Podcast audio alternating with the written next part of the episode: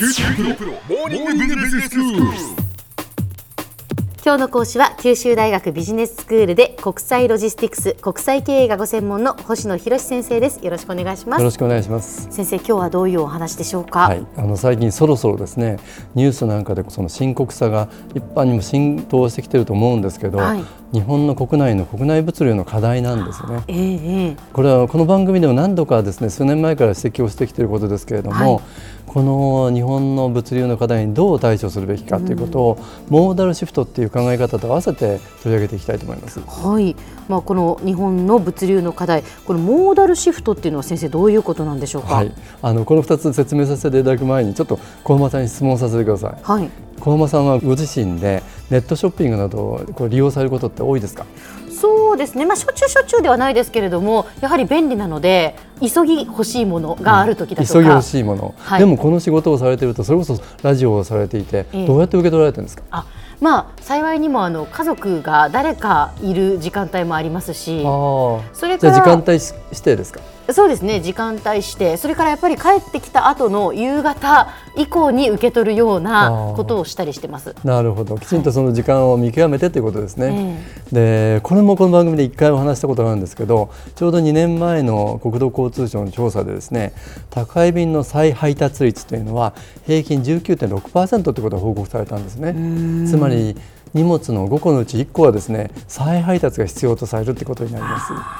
でそれだけじゃなくて3回以上の再配達をされているのが0.9%もっていうことですから大変ですよね。そうですね。そう3回以上がその0.9%というのは信じられないんですけれども、その再配達はもうどうしてもっていうやむを得ない場合もあるかもしれませんが、はいその場合はこうある程度指定できますよね。そねの次に配達して、はいでも3回以上再配達っていうことはその指定した時間にすらももういなかったっていうこそういうとですもんね。ただお手軽にできるからこそこういうふうになってしまうのかもしれませんけどね。例えば時間帯指定って有料じゃないじゃないですか別に、ええまあそういうこともあると思うんですけどこれが大変な問題をこう引き起こしているわけですよね。はい。あのもともとトラック業界っていうのは、まあ、過重な労働とか人手不足だとか非常にこうドライバーの人たちが高齢化しててですね、まあ、それにもかかわらずなんとかこうきちんと要望を満たすために、まあ、コンプライアンスの遵守だとか、まあ、燃料価格の高止まりにどう対応するかとか大きな問題あったんですよね。はい。でこれに加えてこの宅配便の再配達で、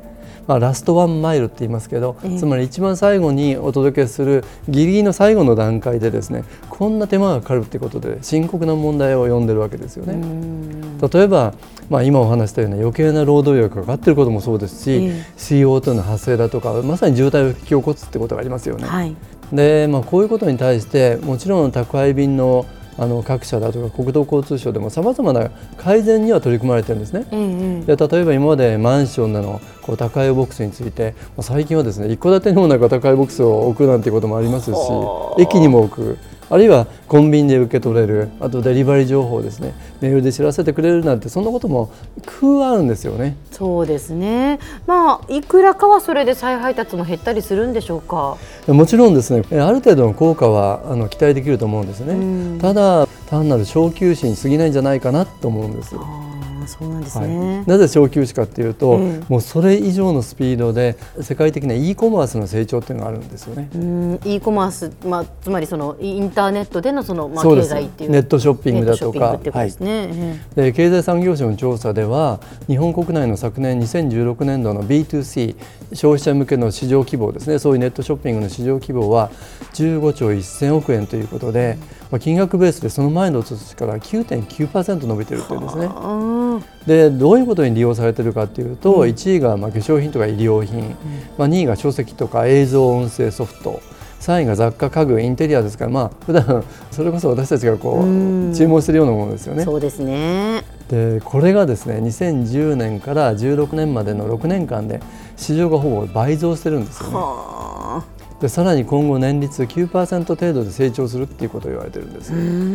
で9%でこのペースでと思いますけど e コマースで先行するアメリカでは2000年以降ですね年率19.4%で成長してきてるんで、まあ、決して過大な数字ではないんじゃないかなと思うんですよね。ですね、ということはもう今後もその大変なペースでやっぱりその需要も伸びていくっていうことになるんでしょうね。そうですよ。ねそうなるとこのままのペースで国内の e コマースが伸びていくとですね物流がとてもついていけなくなる。つまり購入してもそれを配送できなくなるっていうその破綻の可能性もあるんじゃないかなっていうことですよね。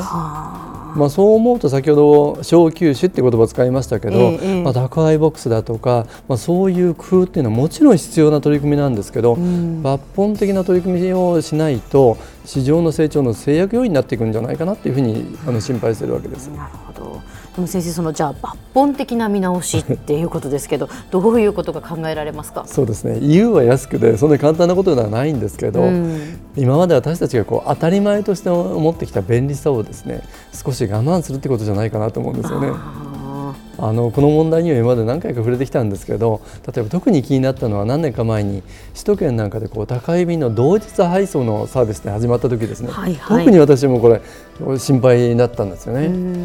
注文した商品が明日来る明日来るぐらいだったらいいんですけれども即日に配送されるというのはですね利用者にはとってもありがたいんですけれども、うん、これ大変な社会的な負荷になると思うんですよね。でそうするとゆっくり来るっていう宅配便っていうのもやはり許容しなきゃいけないんじゃないかなと思ってるんです。はい、でゆっくり来るっていうのはどういうことかっていうと、うん、今までトラックで迅速に配送されているのが宅配便だとすると船だとか鉄道を利用してですね数日かかって到着するようなサービスっていうことなんですよね。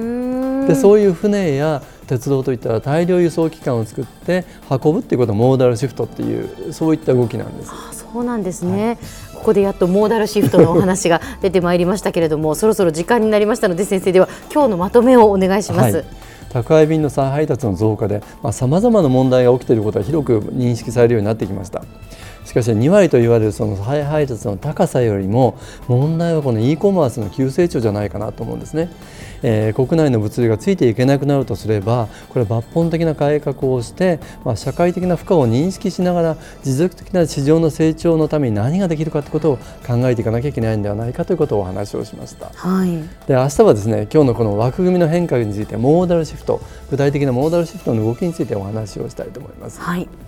まあ、これだけその便利になってしまった以上ですね。その便利さから私たちがこうそれを手放すことができるのかどうかっていうのはね、ね、非常に難しいところですけどでもそこがやっぱり重要になってくるということですね。はい。今日の講師は九州大学ビジネススクールで国際ロジスティクス国際経営がご専門の星野博先生でした。どうもありがとうございました。ありがとうございました